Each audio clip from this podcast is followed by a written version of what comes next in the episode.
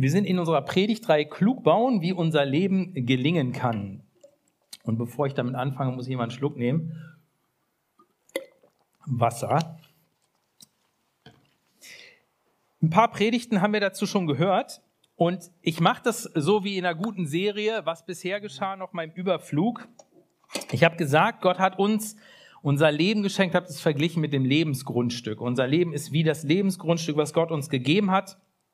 Und wir Menschen haben uns gegen unseren Schöpfer aufgelehnt. Äh, das war das größte ähm, äh, oder schlimmste, was wir tun konnten.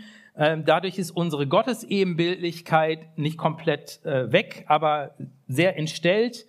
Und ich habe dann gesagt, das ist wie, als wenn unser Grundstück so Altlasten hat. Und ich habe das dann verglichen mit einer, ich sag mal, verbuddelten Bombe im Untergrund, die so ihre Gefahr ausstrahlt, die auch ähm, schlimme Dinge sozusagen in den Erdboden abgibt. Und diese Bombe muss entschärft und entsorgt werden. Also die Altlasten müssen aus diesem Grundstück weg.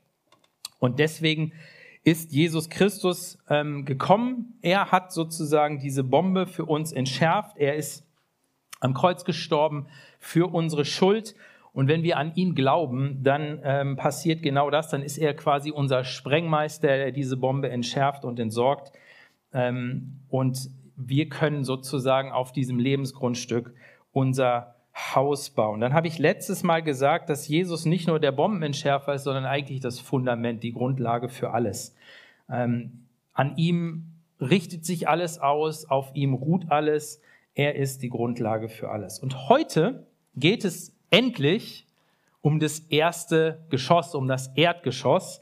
Das ist ja das, was man beim Hausbau ähm, dann endlich sehen will. Nach allen vorbereiteten Maßnahmen, das Fundament ist gegossen und jetzt möchte man endlich sehen, dass das Haus in die Höhe wächst und heute geht es eben um das Erdgeschoss. Richtig. Und da wird's ja konkret. Ne? Also ich weiß nicht, wer von euch Hausbesitzer ist und in das Vergnügen gekommen ist, mal ein Haus zu bauen. Ähm, das Vergnügen ist durchaus in Anführungsstriche zu setzen. Aber da wird's ja konkret, weil da geht's ja um die konkrete Raumplanung. Also wie ist es denn im Erdgeschoss? Wo kommt welches Zimmer hin? Welche Mauer steht wo und so weiter? Ähm, also wie soll das aussehen? Wie soll unser Erdgeschoss in dem Fall unseres Lebenshauses aussehen? Wie bauen wir auf das Fundament Jesus Christus? Neulich haben Freunde von uns ähm, ihr neu gebautes Haus bezogen. Und ähm, aus dem Umzug haben wir uns weitestgehend rausgehalten, aber dann später kamen wir zu Besuch und dann gab es natürlich zuerst mal eine Hausführung. Ähm, ist ja auch klar, wenn man da gerade ein Haus gebaut hat, dann möchte man auch allen irgendwo präsentieren, was man da so mit Mühe und Not äh, errichtet hat lassen.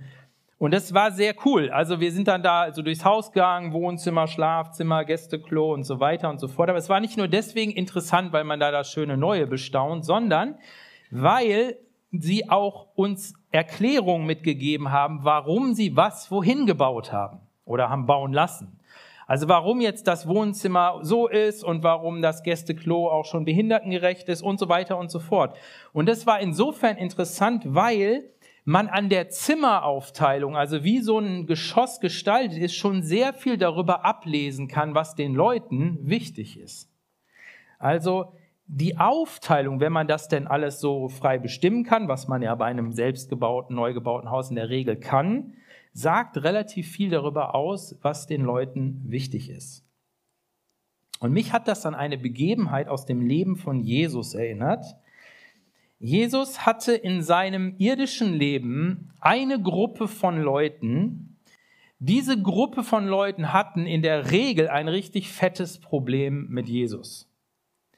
Das war nämlich eine Gruppe, die letztlich auch dafür gesorgt hat, zumindest auf der menschlichen Ebene, auf dieser Perspektive, dass Jesus gekreuzigt wurde. Genau, ich meine die Pharisäer. Vielleicht hast du das schon mal gehört, Pharisäer, ich erkläre es aber trotzdem nochmal. Das kannst du dir ungefähr so vorstellen, die Pharisäer waren eine Gruppe, so ein bisschen wie die damalige jüdische Taliban-Gruppe. Ja, die waren nicht ganz so militant wie die Taliban, aber sie hatten recht viele Ähnlichkeiten. Und zwar insofern, dass sie sowohl politisch agierten als auch religiös. Das waren also politische und religiöse Führer und die mischten das ineinander. Ihr Anliegen, ihr Hauptanliegen war, dass das Volk, also das Volk Israel, die Juden, streng sich an die Vorschriften Gottes hielten, konkret an die 613 Gebote und Verbote im Alten Testament. Und damit es auch ja nicht dazu kam, dass irgendeins dieser Gebote übertreten wurde, bauten sie noch so ein paar drumrum. Also dass man gar nicht in die Nähe dessen kam, die zu übertreten, sondern ähm, sich weit davon entfernt hielt. Aber die Pharisäer hatten ein Problem, die meisten zumindest von ihnen, denn für sie galt mehr Schein als Sein. Mehr Schein als Sein, das heißt, nach außen hin waren sie die eifrigsten und religiösesten Menschen, aber im Inneren waren sie genauso voller Sünde, Unbarmherzigkeit, Hass und Neid, ja manchmal sogar schlimmer als diejenigen, die sie verachteten die nach außen hin Sünder waren, aber innen drin, Jesus vergleicht sie manchmal, sie sind wie getünchte Gräber. Ja, also nach außen hin weiß angestrichen und drin äh, verwest sozusagen oder ist der Tod äh, vorhanden. Also das traf auf viele von ihnen zu. Ihnen ging es um die Befolgung von Regeln, aber nicht um die Aussageabsicht der Gebote, die Gott gegeben hat. Und da, wo es keine Regel gab, wo es kein Gebot gab, konnten sie folglich auch tun, was sie für richtig hielten. Und das war interessanterweise manchmal genau das Gegenteil von dem, was Gott grundsätzlich wollte. Da gibt es einige Beispiele. Also ihr könnt mal im Neuen Testament die Evangelien daraufhin lesen oder mal gucken. Jesus hat das immer wieder in der Auseinandersetzung mit dieser Gruppe. Stell dir mal einen Moment vor, diese Leute hätten so ein Lebenshaus, was ich versuche in dieser Predigtreihe immer wieder zu skizzieren. Wie hätte wohl ihr Erdgeschoss ausgesehen? Ich vermute ungefähr so. Alles wäre sehr akkurat gewesen. Man kommt rein, alles picobelli. Große Bibliothek direkt rechts weg, gefüllt mit vielen Büchern, gut sichtbar für alle Be äh, Besucher, die reinkamen, also keine Tür, in, in dem Durchgang, sondern einen fetten Durchgang, wo man direkt reinguckt und sieht, fette Bibliothek. Die Bewohner dieses Hauses müssen echt schlau sein. In der Küche alles aufgeräumt, eckig, Hochglanz, viele Waschmöglichkeiten, Desinfektionsspray überall, denn Reinheit war das oberste Gebot. Im Wohnzimmer wäre alles nett und eher konservativ, robust, aber teuer eingerichtet, damit auch sichtbar wird, man hält an Werten fest und gleichzeitig Gott gibt seinen Getreuen auch materiellen Segen. Zeitschriften, Fernseher, irgendwelche Dinge, die vielleicht anrüchig sein könnten, die hatten, würde man dort nicht finden. Wäre man aber in den Keller ihres Hauses gegangen, wäre das etwas anders. Dort hätte man auch ganz andere Sachen gefunden. Aber im Erdgeschoss war alles aufgeräumt. Da fand man nichts, was man eventuell auch vor den Gästen oder Besuchern verbergen wollte. Das hatte woanders seinen Platz. Und kein Wunder, dass diese Leute mit Jesus ein großes Problem hatten, denn Jesus übertraf sie in allem bei weitem in der Einhaltung der Gebote Gottes, in der gelebten Gerechtigkeit, in der Schriftkenntnis und in seiner Vollmacht übertraf er die Pharisäer in allem. Und gleichzeitig, und das war das Verwunderliche, war er der liebenswürdigste, sanftmütigste und demütigste Mensch, der außerdem Gemeinschaft mit denen hatte, die die Pharisäer um jeden Preis mieden, nämlich die Sünder. Diese Kombination war für die Pharisäer undenkbar. Und jetzt stand so eine Person regelmäßig vor ihnen. So ein Pharisäer kam eines Tages zu Jesus, um ihn auf die Probe zu stellen. Das machten die gerne, die wollten Jesus irgendwie reinlegen oder irgendwas Verfängliches an ihm finden, sodass sie ihn verhaften konnten und so weiter. Später brauchten sie es nicht mehr, haben ihn trotzdem verhaftet und töten lassen. Aber an dem Punkt wollten sie ihm eine Falle stellen. Und dieser Pharisäer stellte oder wollte ihm eine Frage stellen, die er selber für quasi unbeantwortbar hielt, ohne in ein religiöses Fettnäpfchen oder Schlimmeres zu treten. Und gleichzeitig war es aber eine Frage, die ihn selber brennend interessierte. Man könnte auch im Bild sagen, es war so eine Frage nach dem Jesus, wie soll eigentlich das Erdgeschoss meines Lebenshauses aussehen? Das war eigentlich die Frage. Von all dem, was Gott gesagt hat im Alten Testament, das war ja das, was sie hatten, was ist das, was so zentral ist? Was ist das, was ich in mein Lebenshaus unbedingt einbauen soll?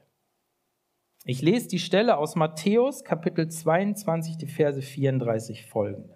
Die Pharisäer hatten gehört, dass Jesus die Sadduzäer zum Schweigen gebracht hat. Das war so eine andere ähnliche Gruppe wie die Pharisäer, aber die waren im Clinch miteinander, die mochten sich nicht so. Also da haben die Pharisäer sich gefreut, okay, eins zu null für uns, Jesus hat sie sozusagen zum Schweigen gebracht, jetzt kommen wir. Das war sozusagen der Hintergrund. Und waren daraufhin zu Beratung zusammengekommen. Nun versuchte einer von ihnen, ein Gesetzeslehrer, Jesus eine Falle zu stellen. Er fragte ihn, Meister, welches ist das wichtigste Gebot im Gesetz. Kleine Pause. Diese Frage war eine ganz, ganz wichtige zentrale Frage. Aber jetzt müsst ihr euch vorstellen, je nachdem, wie man die beantwortet, setzt man ja schon eine ganz klare Betonung. Und je nachdem, wie man die beantwortet, wenn man sie denn überhaupt beantworten kann, wird man ja sagen, naja, also das ist jetzt quasi wichtiger als das und daraus ließ sich ja ganz schnell etwas stricken, wo man sagt, ah, seht mal, der Jesus, der sagt, dass bei Gott das und das und das nicht so wichtig ist und damit bist du ja quasi gegen Gottes erklärten Willen. Also eine Fangfrage und gleichzeitig eine mit ganz hohem Interesse, weil das wäre ja meine Antwort. Jesus antwortete, du sollst den Herrn, deinen Gott, lieben von ganzem Herzen, mit ganzer Hingabe und mit deinem ganzen Verstand dies ist das größte und wichtigste Gebot. Ein zweites ist ebenso wichtig. Liebe deine Mitmenschen wie dich selbst. Mit diesen beiden Geboten ist alles gesagt, was das Gesetz und die Propheten fordern. Und nur zur Erklärung, Jesus er also formuliert diese Gebote nicht selber, sondern er zitiert zwei Gebote aus dem Alten Testament. Und was er damit sagt als erstes ist, das Erdgeschoss deines und meines Lebenshauses soll echte Liebe sein. Indem Jesus das Alte Testament an diesem Punkt so zusammenfasst, schmeißt er, wenn man das mal so sagen darf, eine Dynamitstange in die Flammen sämtlicher Religiosität. Denn die Kernidee von Religion ist ja, dass wir durch Einhaltung von Geboten, durch Durchführung von irgendwelchen Ritualen, durch gute Taten oder sonstige religiöse Übungen Gottes Zuneigung gewinnen können. Das ist das Prinzip von sämtlicher Religion. Aber Jesus erteilt genau diesem Prinzip durch diese Aussage eine Absage. Er sagt nämlich, es geht um viel, viel mehr. Es geht um viel mehr. Es geht um echte Liebe. Also wie sieht die Zimmeraufteilung unseres Erdgeschosses aus nach Jesus? Das größte Zimmer, das größte Zimmer in meinem Erdgeschoss, in deinem Erdgeschoss sollte die Liebe zu Gott sein. Das Allerwichtigste, das, wovon sich alle anderen Gebote ableiten, ist, Gott mit allem, was wir sind und was wir haben, zu lieben. Wir sollen Gott lieben mit meiner Zeit, mit meiner Kraft, mit meinem Besitz, mit meinem Körper, mit meiner Seele, mit meinem Verstand, mit meinem Willen, mit allem, was mich ausmacht. Eben von ganzem Herzen. Das Herz in dem Fall vom hebräischen Denken ist quasi der zentrale Sitz deiner Persönlichkeit, deine Identität. Du, du als Person, von ganzem Herzen sollst du Gott lieben. Und vor allem echt, ungeheuchelt, nicht aus Pflichtgefühl, sondern echt, mit echter Liebe. Ich weiß nicht, ob ihr das kennt. Manchmal, ich äh, habe da immer eine bestimmte Person aus meiner Kindheit vor Augen. Manchmal kommt es vor, dass Eltern sich die Zuneigung und Liebe ihrer Kinder erkaufen wollen. Meistens ist das so, die Eltern haben einen super Job, äh, arbeiten beide und haben irgendwie keine Zeit für die Kinder. Und weil man das halt irgendwie dann doch nicht alles übereinander kriegt, ähm, versucht man dann halt sozusagen die Liebe der Kinder mit Geld zu erkaufen. Das würde natürlich keiner so sagen, aber im Endeffekt fühlt sich es oft so an.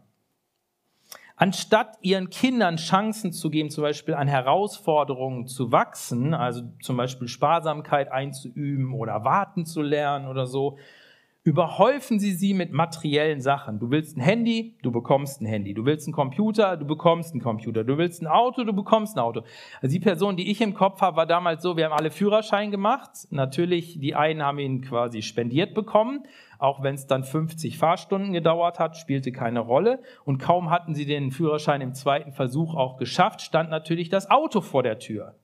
In diesem Fall, die Person, die ich vor Augen habe, die hatte dann direkt so ein schickes Auto vor die Tür gestellt bekommen, mehr oder weniger fährt um die Ecke und macht einen Totalschaden. Und am nächsten Tag stand das neue Auto vor der Tür. Und ich dachte, das kann nicht wahr sein. Also zu dem Zeitpunkt dachte man so, oh, wäre auch nicht schlecht, wenn man es so hätte. Aber aus heutiger Perspektive denke ich so, geht gar nicht. Wie auch immer, normalerweise führt so etwas selten dazu, dass die Kinder ihre Eltern echt lieben. Und das ist das Fatale daran. Sie schätzen sie vielleicht, aber vor allen Dingen als Geldgeber. Ist irgendwas, Papa, mach's Portemonnaie auf. Sie fühlen sich natürlich irgendwie mit ihnen verbunden, aber vor allen Dingen als so Wunscherfüller. Nicht immer, aber oft ist es dann leider so, dass sie die Eltern nicht wirklich kennen und lieben, weil sie gar keine Chance dazu bekommen haben. Sie wissen vielleicht, was ihre Eltern verdienen und dass sie sehr potent sind, was das Finanzielle angeht, aber was sie wirklich empfinden, wie sie sind, ist oft nicht der Fall. Das Interessante ist, wenn es um Gott geht, dann sind wir oft wie Kinder, die sich einen Gott wie solche Eltern wünschen. Wir wollen Gott als Wunscherfüller haben, als Geber von guten Gaben, als Beschützer und Garant unserer Sicherheiten. Und wenn er uns das gibt, dann fühlen wir uns ihm verbunden. Aber wehe, wenn nicht. Dann ist unsere Beziehung zu Gott, sagen wir mal so, gestört. Oder wir sind drauf und dran, sie sogar aufzugeben. Ja, manchmal fangen wir sogar an, ihn zu hassen. Wir lieben ihn nicht echt. Stephen Beck, diejenigen, die die Predigtserie schon verfolgt haben, wissen, dass ich ihn häufiger zitiere. Das liegt vor allen Dingen daran, weil er ein Buch geschrieben hat, Smart Bilder auf Englisch, aus dem ich so manches für diese Predigtreihe nehme. Also wenn ihr möchtet, dann besorgt euch das und dann könnt ihr immer schon vorauslesen und gucken, was ich dann sozusagen daraus übernehme. Stephen Beck schreibt zu dieser echten bzw. falschen Liebe Folgendes. Während die falsche Liebe Gott für alles liebt, was man sich von ihm wünscht, liebt die wahre Liebe Gott, weil er selbst dann, wenn er einem nichts gibt, vollkommen liebenswert ist. Wegen seiner heiligen Gnade, seiner heiligen Barmherzigkeit, seines heiligen Mitleids, seiner heiligen Treue, seiner heiligen Gerechtigkeit, seiner heiligen Demut, seiner heiligen Geduld, seiner heiligen Freude, seiner heiligen Güte und seiner heiligen Sanftmut. Falsche Liebe beginnt mit großen Erwartungen an Gott, doch wenn Gott enttäuscht, hört sie auf. Wahre Liebe liebt Gott so, wie er ist, und das ändert sich nicht, auch wenn wir Gott schwer verstehen oder enttäuscht sind. Während die falsche Liebe Gott als Erfahrung liebt und sich wie Rauch auflöst, wenn es keine Erfahrung mehr gibt, liebt die wahre Liebe Gott für das, was man von ihm weiß. Er ist ein Gott, dessen Wege manchmal in Geheimnis und Unbegreiflichkeit getaucht sind. Selbst wenn er dich scheinbar verlassen hat und es dir unmöglich ist, ihn in der schrecklichen Erfahrung, die du machst, zu sehen, klammerst du dich an die nackte Hoffnung, dass er an dir festhält. Die falsche Liebe liebt Gott, solange ihre Träume in Erfüllung gehen, wenn es um persönliche Kosten geht oder darum, die eigenen Träume seinem Willen zu unterwerfen. Sucht sie lieber nach den schnellen Lösungen der Welt, um glücklich zu werden. Die wahre Liebe liebt Gott um jeden Preis, weil du nie ganz begreifen kannst, wie hoch der Preis für Gottes Liebe war, als er dir sein ewiges Leben gab. Das ist der Kontrast. Aber hier liegt das große Dilemma. Ich kann Gott an und für sich nicht mit wahrer Liebe lieben. Wir sind zu selbstsüchtig, zu sehr mit uns selbst beschäftigt, um aus unserer Selbstbezogenheit herauszukommen und uns an Gott zu orientieren. Es gibt nur eines, das uns aus unserem Gefängnis befreien kann, um Gott mit wahrer Liebe zu lieben. Seine Liebe. Als ich das gelesen habe, dachte ich so, oh, ich fühle mich ertappt. Ich weiß nicht, ob du das auch kennst. Ich auf jeden Fall. Wie oft liebe ich Gott mit einer falschen Liebe? Mit einer Liebe, bei der es im Kern eigentlich nur um mich geht. Das Gute ist, dass Gott gnädig und barmherzig ist. Er kennt mich, er kennt dich viel besser, als ich mich selber kenne. Und er gibt unserer Liebe zu ihm immer wieder die Chance zu wachsen von falsch zu echt zu werden. Und seht ihr, wann immer wir das merken, da dürfen wir unseren Mangel an Liebe, ob das an überhaupt Liebe ist oder vielleicht auch, dass wir sehen, da ist so viel falsche Liebe, wir dürfen ihm das bekennen und ihn bitten, unsere Liebe zu erneuern und zu vertiefen. Aber wie kann das passieren? Wie kann das passieren? Was ist der Schlüssel dafür, dass sich unsere Liebe zu Gott erneuert? Johannes schreibt das in seinem Brief, den wir ja neulich auch in der Predigtreihe hatten. Er schreibt das in 1. Johannes Kapitel 4, Vers 19. Der tiefste Grund für unsere Zuversicht liegt in Gottes Liebe zu uns. Wir lieben, weil er uns zuerst geliebt hat. Der tiefste Grund für unsere Zuversicht liegt in Gottes Liebe zu uns. Wir lieben, weil er uns zuerst geliebt hat. Gottes Liebe für dich, das ist der Startpunkt. In der letzten Predigt habe ich gesagt, dass Jesus das Fundament für alles ist. Jesus Christus ist das, ist der Startpunkt. Auf ihm ruht alles. Und das gilt auch hier. Wenn wir wissen wollen, wie tief Gottes Liebe zu uns ist, dann müssen wir auf Christus schauen. Wenn wir begreifen wollen, wie tief Gottes Liebe zu uns wirklich ist,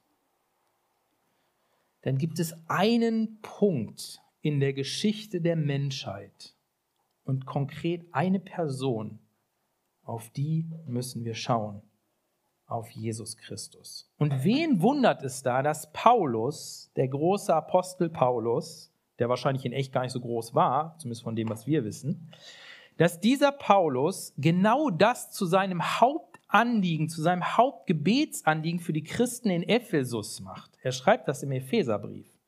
Epheser Kapitel 3. Es ist mein Gebet, dass Christus aufgrund des Glaubens in euren Herzen wohnt und dass euer Leben in der Liebe verwurzelt und auf das Fundament der Liebe gegründet ist. Das wird euch dazu befähigen, zusammen mit allen anderen, die zu Gottes heiligem Volk gehören, die Liebe Christi, und jetzt kommt es in allen ihren Dimensionen zu erfassen, in ihrer Breite, in ihrer Länge, in ihrer Höhe und in ihrer Tiefe. Ja, ich bete darum, dass ihr seine Liebe versteht, die doch weit über alles Verstehen hinausreicht und dass ihr auf diese Weise mehr und mehr mit der ganzen Fülle des Lebens erfüllt werdet, das bei Gott zu finden ist.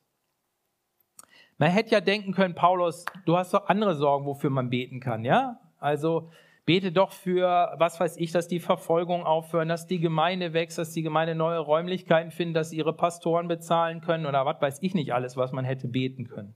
Paulus Hauptgebetsanliegen ist, dass die Christen in Ephesus und den umliegenden Gemeinden, denn der Epheserbrief ging an mehrere Gemeinden, dass sie in der Liebe zu Gott, in der Erkenntnis dieser Liebe wachsen, tiefer reinwachsen, das mehr verstehen, denn das ist der Schlüssel zu der Fülle des Lebens.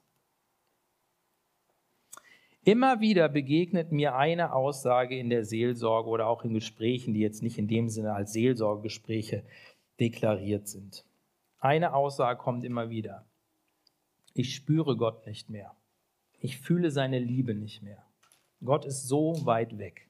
Und vielleicht kennst du genau dieses Empfinden auch. Warum zeigt er sich mir nicht? Warum spüre ich ihn nicht? Ich habe mich gefragt, was würde wohl Paulus jemandem raten, der mit diesem Problem zu ihm in die Seelsorge käme? In der letzten Predigt habe ich gesagt, wie Paulus bei den Korinthern das Fundament repariert. Ihr Fundament hatte in Bezug auf die Auferstehung Jesu nämlich Risse bekommen. Und er tut das mit den drei Fs. Fakten, Fragen und Folgen. Er präsentiert die Fakten, er stellt Fragen, die zum Nachdenken, zum Reflektieren anregen und er nennt die Folgen, das, was daraus folgt. Und ich denke, Paulus würde uns und der Person in der Seelsorge genau dasselbe empfehlen. Wenn du Zweifel an Gottes Liebe hast, du sie nicht spürst, du dir nicht mehr sicher bist, dann mach Folgendes. Nimm dir deine Bibel und lies zum Beispiel den Römerbrief. Aber nicht einfach lesen, sondern lies betend und nachdenkend. Betend heißt bitte den Heiligen Geist, dir die Liebe Gottes zu zeigen. Seht ihr, der Heilige Geist hat eine Lieblingsbeschäftigung. Das haben wir oft vergessen. Wir denken, Gaben und sowas zu geben ist seine Lieblingsbeschäftigung. Äh, äh. Der Heilige Geist hat eine Lieblingsaufgabe, da brilliert er quasi drin. Und das ist, Jesus Christus groß zu machen. Das ist seine Lieblingsaufgabe. Christus in all seinen Facetten groß zu machen. Und deshalb kannst du voller Zuversicht ihn bitten, genau das zu tun. Die Liebe Gottes, die uns erwiesen ist in Jesus Christus, dir neu zu zeigen. Und Römer 5, Vers 5 bestätigt genau das. Da heißt es, denn die Liebe Gottes ist ausgegossen in unsere Herzen durch den Heiligen Geist. Fang an, dir die Fakten vor Augen zu führen. Was hat Jesus getan? Was hat er getan? Offensichtlich getan. Kein, ich sage mal so, kein glaubwürdiger Historiker würde bezweifeln, dass Jesus gelebt hat, dass er gestorben hat. Wir haben sogar außerbiblische Zeugnisse dafür. Das ist besser bezeugt als viele andere Fakten, die wir überhaupt nicht in Frage stellen. Führ dir vor Augen, was Jesus getan hat. Und dann lies fragen, was bedeutet das für mich? Für die Gemeinde, für meine Beziehung zu Gott? Und was folgt daraus. Und vielleicht kommst du zu dem Schluss, den Paulus in Römer 8, Vers 31 zieht. Was können wir jetzt noch sagen? Nachdem wir uns das alles vor Augen gehalten haben, Gott ist für uns. Wer kann uns da noch was anhaben? Er hat ja nicht einmal seinen eigenen Sohn verschont, sondern hat ihn für uns alle hergegeben. Wird uns dann zusammen mit seinem Sohn nicht auch alles andere geschenkt werden? Oder um es mal in einem Bild zu sagen, was jetzt vielleicht im Sommer nicht so attraktiv ist, obwohl vielleicht doch, weiß ich nicht, bade dich in den Wahrheiten der Liebe Gottes. Singe sie, lies sie, lern sie auswendig, denke darüber nach.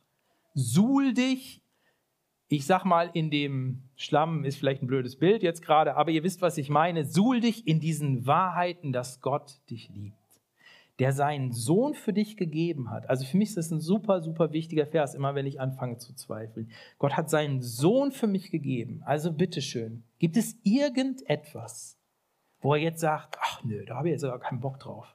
Das kriegt er nicht. Sollte irgendetwas sein, das er uns jetzt vorenthalten könnte? Es macht keinen Sinn.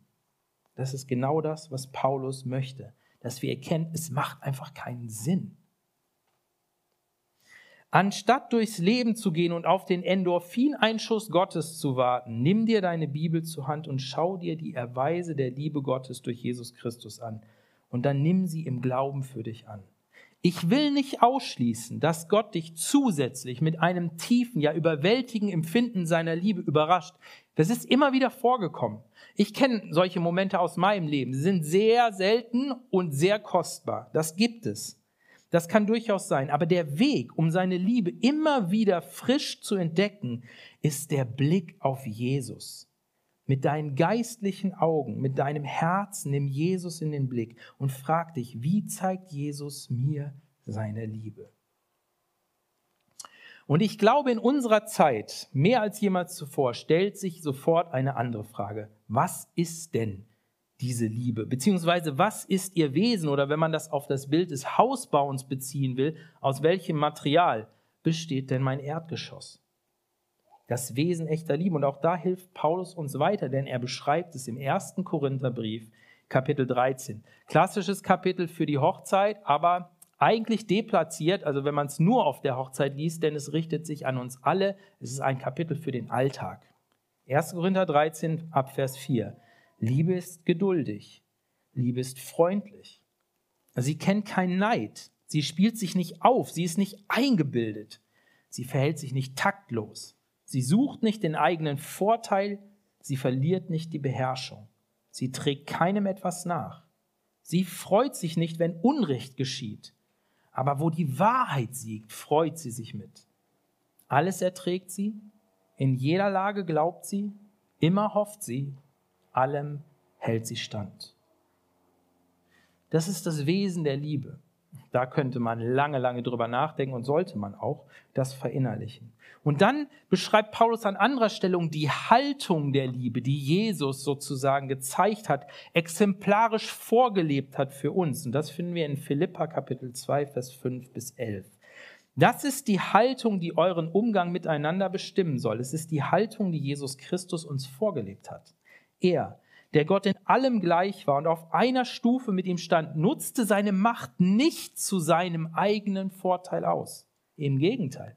Er verzichtete auf alle seine Vorrechte und stellte sich auf dieselbe Stufe wie ein Diener.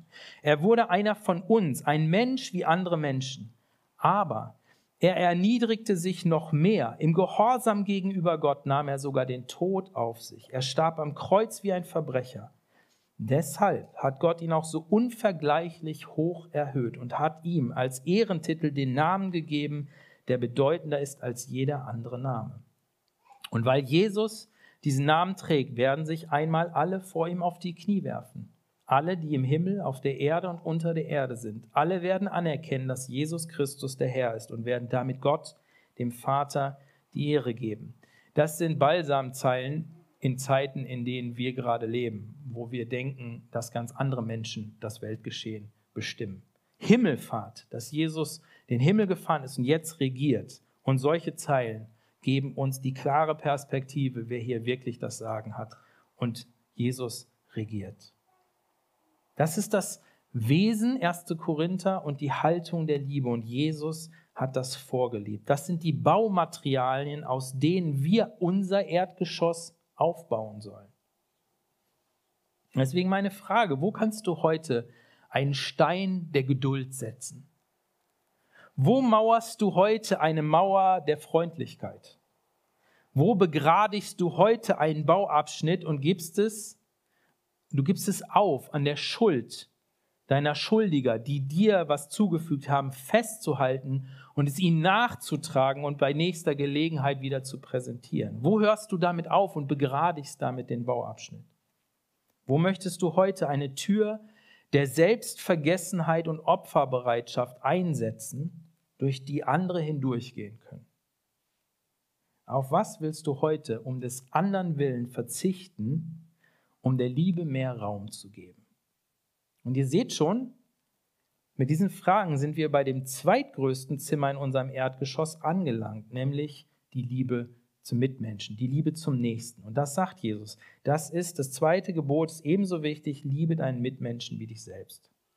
Lukas berichtet uns in seinem Evangelium von derselben Begebenheit. Der Pharisäer kommt zu Jesus, stellt die Fangfrage und nachdem Jesus die Frage beantwortet hat, fühlt sich der Pharisäer ein wenig, wie soll ich sagen, unangenehm ertappt. Und wie das ja so ist, wenn wir uns irgendwie in die Ecke gedrängt fühlen, dann suchen wir verzweifelt nach einem Ausweg. Und ähm, manchmal, das wissen wir, ist Angriff die beste Verteidigung. Und so macht es der Pharisäer auch. Er dachte sich, Mist, da kann ich eigentlich nichts mehr sagen. Liebe Gott, ja klar, das ist genau. Und liebe dein Nächsten, macht total Sinn. Warum bin ich nicht selber auf die Antwort gekommen? Wie auch immer, keine Ahnung, was in seinem Kopf abging. Auf jeden Fall dachte sie, wie komme ich jetzt da aus der Nummer wieder raus? Und was er tut ist, dann fragte Jesus, ja, okay, okay, okay, wer ist denn mein Nächster? Also es war die einzige Fluchtmöglichkeit für ihn, wo man sagen könnte, ja, also wenn du sagst, liebe dein Nächsten, so einfach ist das ja nicht. Wer, ist das denn? Auch meine Feinde oder wie auch immer. Und dann antwortet Jesus mit einer Geschichte, und die kennt ihr vielleicht, die Geschichte vom barmherzigen Samariter. Ein Jude, Businessman, geht auf einem gefährlichen Weg, wird überfallen, halbtot liegen gelassen. Keiner kümmert sich um ihn. Und dann kommen die religiösen Führer, Pharisäer und so, auf dem Weg zu ihrem Dienst. Und da durfte man sich nicht verunreinigen und so weiter. Aber die Barmherzigkeit steht immer da drüber. Aber das haben die nicht verstanden und deswegen sehen die den Halbtoten dann nur aus, der, aus dem Seitenwinkel und gehen in einem großen Bogen dran vorbei. Und dann kommt ein natürlicher Feind der Juden, nämlich ein Samariter. Der sieht den, geht hin und versorgt ihn, nicht nur ein Pflästerchen draufgeklebt und so, und jetzt kümmere dich mal, sondern der macht das Komplettprogramm. Der lädt den auf seinen Esel, der bringt den in eine Herberge, der bezahlt sogar dafür, dass dieser Mensch wieder komplett gesund werden kann. Und dann sagt Jesus, ja, jetzt überleg mal, wer ist dein Nächster? Und damit war Ende für den Pharisäer, da konnte er auch nicht mehr raus. Aber was Jesus damit sagt, ist, mein Nächster, mein Mitmensch ist der nächste Mensch, dem du begegnest, der eine besondere Not hat. Und der muss nicht nur halb tot da liegen, sondern heißt, der deine Hilfe in Anspruch nehmen möchte, der deine Hilfe braucht den sollst du so sehr lieben, und jetzt kommt's, wie du dich selbst liebst. Ihm so dienen, wie du gerne bedient werden möchtest, ihn so segnen, wie du gerne gesegnet werden möchtest, und zwar auch, wenn du ihn nicht magst. Ja, genau, auch wenn wir ihn nicht mögen. Denn wisst ihr, wir können Menschen lieben, die wir nicht mögen. Ich zitiere nochmal Stephen Beck. Ich glaube, es ist schwieriger, jemanden zu mögen, als ihn zu lieben. Mögen ist ein positives Gefühl, das man jemandem gegenüber hat, ein gewisses Einfühlungsvermögen, das man für eine Person empfindet. Und um dieses positive Gefühl des Mögens zu haben, muss man eine gewisse Chemie mit der Person spüren. Man muss Respekt vor ihr empfinden. Er muss ihnen sympathisch sein. Ich bezweifle, dass sie, wenn eine Person den Raum betritt, ihn ins Gesicht spuckt, ihn gegen das Schienbein tritt und ihnen sagt, dass ihr Gesicht so hässlich ist, dass es aussieht, als hätte sich ihr Hals übergeben, dieser Person den Arm streicheln und leise sagen, werden ehrlich gesagt, ich mag sie sehr. Aber sie können sagen, ehrlich gesagt, ich liebe dich. Gott hat uns berufen, einander zu lieben. Das bedeutet nicht, dass wir uns immer mögen müssen und wir sind auch nicht ungeistlich, wenn wir uns nicht mögen. Sie können eine gesunde Gemeinde haben, in der sich einige Menschen nicht mögen, aber alle einander lieben. Man kann mit Menschen zusammenarbeiten, die man nicht mag und trotzdem ein effektives Team sein, weil man sich von den Grundsätzen der Liebe leiten lässt. Die Unterscheidung zwischen lieben und mögen ist für eine gesunde Kindererziehung absolut notwendig. Wenn Ihr Kind sich weigert, Ihnen zu gehorchen, disziplinieren Sie es aus Liebe, auch wenn Sie nicht äh, gerne, auch wenn Sie nicht gerne disziplinieren und obwohl Sie wissen, dass Ihr Kind Sie dafür nicht mögen wird. Die Liebe, nicht das Mögen, bestimmt die Eltern-Kind-Beziehung. Oder mal anders gesagt, wir können nicht mit jedem Freund sein, weil Freund hat ganz viel mit unserer Persönlichkeit zu tun, mit Chemie und so weiter. Aber biblisch lieben können wir, Jesus sagt sogar unsere Feinde. Aber wo fangen wir damit an? Und vor allen Dingen wie? Ich möchte mit einem Erlebnis von dieser Woche, ähm, persönlichem Erlebnis schließen, was überhaupt nichts Wildes war, im Gegenteil, aber ich fand es so äh, passend. Am Donnerstag haben wir bei uns zu Hause ein wenig renoviert. Ich bin froh, dass die Farbe mittlerweile aus dem Gesicht weg ist. Ist ja oft so an solchen äh, längeren Wochenenden, da gibt es was zu tun. Und in diesem Zusammenhang ist es bei uns zu Hause normalerweise so, dass relativ viele Sachen aussortiert werden. Ja, also die man da nicht mehr braucht und wir haben nicht so viel Platz. Und so auch diesmal, wir hatten einen Schreibtisch zu verschenken. Und was tut man, wenn man einen Schreibtisch zu verschenken hat? Wo stellt man es rein? Ihr wisst es, genau, eBay Kleinanzeigen oder nebenan.de. So, und groß zu verschenken und in der Regel meldet sich dann auch wer. Am Freitagvormittag war es soweit, die Person sollte vorbeikommen Und wie sich herausstellte, war es ein junger Mann mit seiner Mutter aus der Ukraine, aus Charkiw, ich hoffe, ich sage das richtig, der zusammen mit seiner Mutter nach Deutschland geflüchtet war. Und die waren auf der Suche nach Wohnungsausstattung, weil sie hier in den Schlatz äh, gezogen sind. Und ich habe ihm dann geholfen, diesen Schreibtisch äh, in sein Auto zu tragen. Wir haben uns so halb auf äh, Englisch verständigt. Einmal hat er auch sein Handy rausgezogen und ich konnte mein deutsches Wort reinsprechen und er hat es auf Ukrainisch gesehen. Also es ging, wir haben das einigermaßen hingekriegt. Es war ein bisschen, ja, wie soll ich sagen, äh, es ging nicht so locker flockig. Egal. Auf jeden Fall Schreibtisch rein, ich wieder zurück in den Garten und äh, hinten bei uns in der Terrasse, wenn ihr es kennt, wisst ihr, wenn nicht, ist egal. Ich war auf jeden Fall aus dem Sichtfeld und äh, Christina meinte dann zu mir, Mensch, äh, wir haben doch auch noch den Sessel da reingestellt, so willst du ihm den nicht noch anbieten? Und ich weiß nicht, kennt ihr diese Momente, wo man äh, so gefühlt zwei Sekunden Zeit hat, aber in diesem Moment rauschen so unterschiedlichste Gedanken durch den Kopf? Also innerhalb von Bruchteilen von Sekunden, wo man so abwägt. Bei mir war das so. Denn wie soll ich sagen, ich dachte so, gut, jetzt, wenn ich den, den Sessel nochmal anbiete, gehe ich jetzt quasi wieder da vorne hin. Es kann sein, dass sie jetzt gerade im Abfahren sind, dann muss ich da irgendwie so blöd winken, was denken die Nachbarn?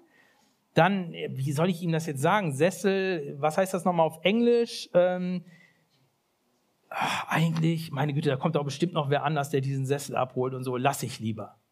So, das waren so Gedankenstränge, die ich hatte. Und zur selben Zeit dachte ich dann so, Christoph, ey, die, die können den vielleicht gebrauchen. Also ich meine, wer, wenn nicht die? Und ja, okay, irgendwie kriegt man den auch noch in das Ding rein und meine Güte, dann holst du den da gerade aus dem Wohnzimmer raus. Wo ist das Problem? Und das sind diese Momente des Abwägens, wo ich dann dachte, normalerweise, zu meiner Schande muss ich gestehen, hätte ich wahrscheinlich gesagt, ach komm, ist nicht so wild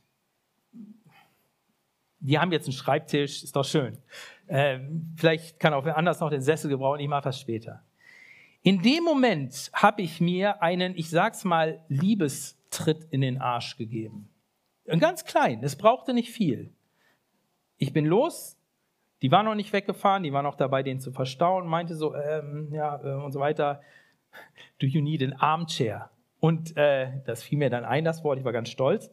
Und er so, ah ja, ja, habe ich schon gesehen. Und er meinte so, weil er hatte unsere Anzeigen da und er wusste sowieso, dass es den schon gab und so weiter, aber er hatte offensichtlich nicht nachgefragt und sich so weiter, ja klar, komm. Und dann haben wir den geholt, haben den verladen und sie waren glücklich, dass sie noch zusätzlich so einen Sessel bekommen haben. Warum erzähle ich das? Weil ich da so heroisch gehandelt habe? Im Gegenteil. Ich fand das überhaupt nicht heroisch. Ich fand es total peinlich eigentlich, dass mich das so viel Überwindung gekostet hat. Aber das ist doch genau das. Das sind doch die kleinen Momente unseres Alltags, die wir brauchen, von denen wir mehr brauchen. Es sind doch nicht die großen heroischen Momente, wo wir die Liebe zum Nächsten praktizieren. Die mögen auch irgendwann mal kommen. In der Regel sind es doch genau diese kleinen Dinge. Dieser Liebestritt in den Schweinehund, dass wir uns überwinden, vielleicht so einen kleinen Extraschritt zu gehen, die kleine Extrameile zu gehen, ein bisschen freundlicher zu sein, vielleicht mal nachzufragen mit einem gewissen Interesse, wie geht's dir wirklich? Kann ich dir helfen? Ich auf jeden Fall habe gedacht, okay, äh, ich hoffe, das lasse ich mir ähm, eine Lehre sein, an diesem Punkt ein wenig schneller zu sein, ein bisschen schneller, ich würde tatsächlich sagen, den Impulsen des Heiligen Geistes zu folgen. Denn wisst ihr, der Heilige Geist, an vielen Punkten muss er uns gar nicht erst sagen, was richtig ist, sondern ich glaube, sein Impuls ist häufig just do it. Mach's einfach. Und ich glaube, das brauchen wir. So ein Erdgeschoss besteht aus vielen Steinen. Das baut sich nicht mal so eben. So ein Zimmer, die Mauern von so einem Zimmer bestehen aus vielen kleinen Liebessteinen. Meine Frage zum Schluss ist, welchen Stein der Liebe zu Gott und zu deinem Nächsten möchtest du heute setzen, um dein Erdgeschoss zu bauen? Lasst uns beten.